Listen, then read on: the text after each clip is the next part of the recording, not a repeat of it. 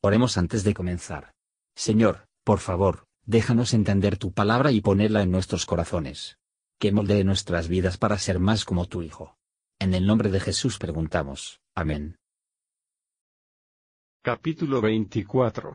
Y juntando Josué todas las tribus de Israel en Sichem, llamó a los ancianos de Israel, y a sus príncipes, a sus jueces, y a sus oficiales, y presentáronse delante de Dios, y dijo Josué a todo el pueblo, Así dice Jehová, Dios de Israel, vuestros padres habitaron antiguamente de otra parte del río, es a saber, Taré, padre de Abraham y de Nachor, y servían a dioses extraños.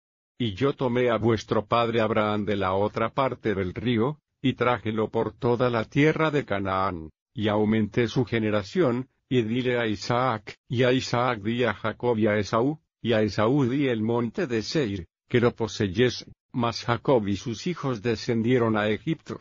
Y yo envié a Moisés y a Aarón, y herí a Egipto, al modo que lo hice en medio de él, y después os saqué.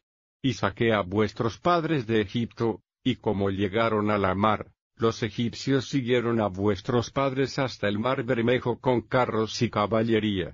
Y como ellos clamasen a Jehová, él puso oscuridad entre vosotros y los egipcios, e hizo venir sobre ellos la mar, la cual los cubrió, y vuestros ojos vieron lo que hice en Egipto. Después estuvisteis muchos días en el desierto.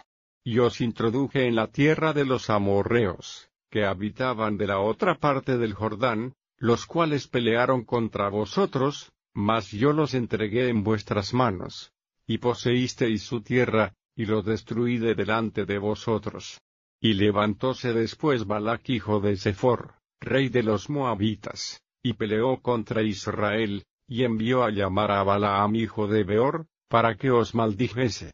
Mas yo no quise escuchar a Balaam, antes os bendijo repetidamente, y os libré de sus manos, y pasado el Jordán, vinisteis a Jericó, y los moradores de Jericó pelearon contra vosotros, los amorreos, fereceos, cananeos, eteos, jerjeseos, heveos, y jebuseos, y yo los entregué en vuestras manos. Y envietábanos delante de vosotros, los cuales los echaron de delante de vosotros, a saber, a los dos reyes de los amorreos, no con tu espada, ni con tu arco. Y os di la tierra por la cual nada trabajasteis, y las ciudades que no edificasteis, en las cuales moráis, y de las viñas y olivares que no plantasteis, coméis. Ahora pues, temed a Jehová, y servidle con integridad y en verdad, y quitad de en medio los dioses a los cuales sirvieron vuestros padres de otra parte del río, y en Egipto, y servid a Jehová. Y si mal os parece servir a Jehová, escogeos hoy a quien sirváis, si a los dioses a quienes sirvieron vuestros padres, cuando estuvieron de otra parte del río, o a los dioses de los amorreos en cuya tierra habitáis, que yo y mi casa serviremos a Jehová. Entonces el pueblo respondió, y dijo, Nunca tal acontezca, que dejemos a Jehová por servir a otros dioses, porque Jehová nuestro Dios es el que nos sacó a nosotros y a nuestros padres de la tierra de Egipto, de la casa de servidumbre, el cual delante de nuestros ojos ha hecho estas grandes señales, y nos ha guardado por todo el camino por donde hemos andado, y en todos los pueblos por entre los cuales pasamos.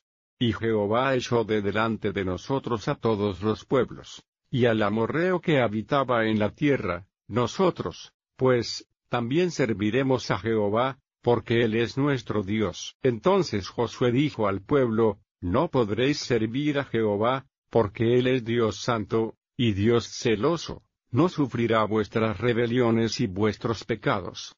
Si dejareis a Jehová y sirviereis a dioses ajenos, se volverá, y os maltratará, y os consumirá, después que os ha hecho bien. El pueblo entonces dijo a Josué, No, antes a Jehová serviremos. Y Josué respondió al pueblo, Vosotros sois testigos contra vosotros mismos de que os habéis elegido a Jehová para servirle. Y ellos respondieron, Testigos somos. Quitad, pues, ahora los dioses ajenos que están entre vosotros, e inclinad vuestro corazón a Jehová Dios de Israel. Y el pueblo respondió a Josué, a Jehová nuestro Dios serviremos, y a su voz obedeceremos. Entonces Josué hizo alianza con el pueblo el mismo día, y púsole ordenanzas y leyes en Sichem. Y escribió Josué estas palabras en el libro de la ley de Dios, y tomando una grande piedra, levantóla allí debajo de un alcornoque que estaba junto al santuario de Jehová, y dijo Josué a todo el pueblo, He aquí esta piedra será entre nosotros por testigo, la cual ha oído todas las palabras de Jehová que él ha hablado con nosotros. Será, pues, testigo contra vosotros, porque no mintáis contra vuestro Dios. Y envió Josué al pueblo, cada uno a su heredad. Y después de estas cosas murió Josué, hijo de Nun, siervo de Jehová siendo de ciento y diez años. Y enterráronlo en el término de su posesión en Timnat Sera, que está en el monte de Efraim, al norte del monte de Gaas, y sirvió Israel a Jehová todo el tiempo de Josué, y todo el tiempo de los ancianos que vivieron después de Josué, y que sabían todas las obras de Jehová, que había hecho por Israel. Y enterraron en Sichem los huesos de José que los hijos de Israel habían traído de Egipto, en la parte del campo que Jacob compró de los hijos de Emor padre de Sichem, por cien corderas, y fue en posesión a los hijos de José. También murió Eleazar, hijo de Aarón, al cual enterraron en el collado de Finés su hijo, que le fue dado en el monte de Efraín. Comentario de Matthew Henry Josué capítulo 24, versos 1 a 14. Nunca debemos pensar que nuestro trabajo para Dios hace, hasta que nuestra vida se hace. Si se alarga un vistazo a nuestros días más allá de lo que esperábamos, como los de Josué, es porque tiene algún servicio adicional para que nosotros hagamos el que apunta a la misma mente que estaba en Cristo Jesús, la voluntad gloria en que lleva el último testimonio de la bondad de su Salvador, y al decirle que todo alrededor, las obligaciones que la bondad inmerecida de Dios le había encadenado. La asamblea se reunió de manera religiosa solemne. Josué les hablaba en nombre de Dios, y a partir de él. Su sermón consiste en la doctrina y la aplicación. La parte doctrinal es una historia de las grandes cosas que Dios había hecho por su pueblo, y de sus padres antes que ellos.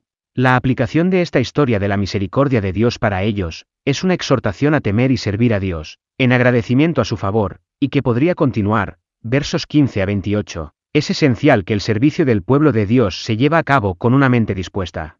Porque el amor es el único auténtico donde principio todo servicio aceptable de Dios puede nacer. El Padre busca solo tales que le adoren, ya que le adoran, en espíritu y en verdad. La mente carnal del hombre es enemistad contra Dios, por lo tanto, no es capaz de tal culto espiritual. De ahí la necesidad de nacer de nuevo. Pero los números descansan en meras formas, como tareas impuestas sobre ellos.